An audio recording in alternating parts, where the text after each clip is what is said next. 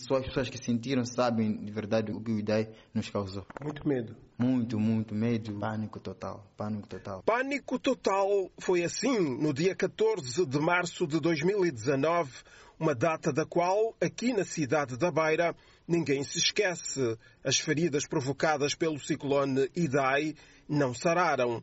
Os beirenses ainda estão muito traumatizados. Para nós, os que sentimos o IDAI, parecia que já não existia o, dia seguinte. Parecia que aquilo seria o fim do mundo e que o mundo já, já estaria a terminar. Pedro Rodrigues, morador do bairro da Munhava, subúrbios da cidade da Beira. Como ele, muitos outros residentes. Arsénio Cruz, jornalista do Diário de Moçambique, admite que está com medo. O beirense, depois do Idaia, anda assustado. Qualquer que seja o fenómeno natural que apareça, seja de grande intensidade, seja de menor intensidade, o beirense é o Idaia. Por isso que estamos todos nós, beirenses, preocupados. Mais preocupados estão os moradores de zonas como Ndunda 2. É um bairro dos arredores da cidade da Beira, um dos mais fustigados pelo ciclone Idai.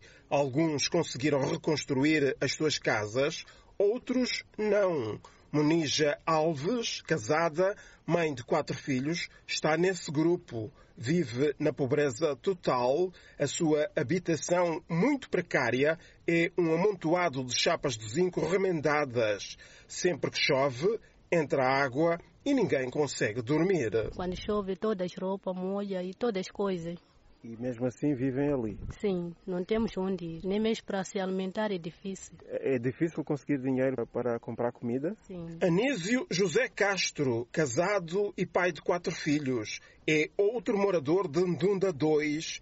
A sua casa foi atingida pelo ciclone Idai e também está aflito. Está desempregado e vive mal.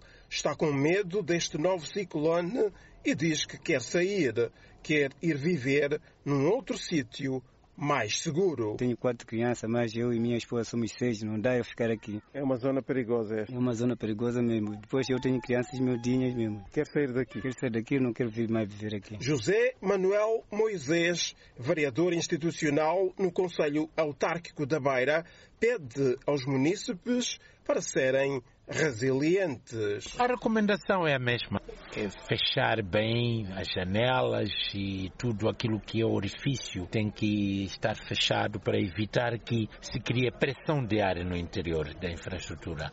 E criando-se pressão de ar no interior, a zona mais frágil é o teto rebenta com tecto. Portanto, as janelas têm que estar bem protegidas, os tectos têm que ter o contrapeso. Portanto, é, é, são os mesmos procedimentos que a população vai seguir e evitar estar aí ao relento para evitar que alguma chapa ou alguma coisa que esteja a esvoaçar crie perigo, não é? De vida. José Manuel Moisés, vereador institucional no Conselho Autárquico da Beira e as recomendações para evitar que a população muito com a passagem por esta cidade do ciclone Eloise. Da Beira, centro de Moçambique, para a Voz da América, falou Francisco Júnior.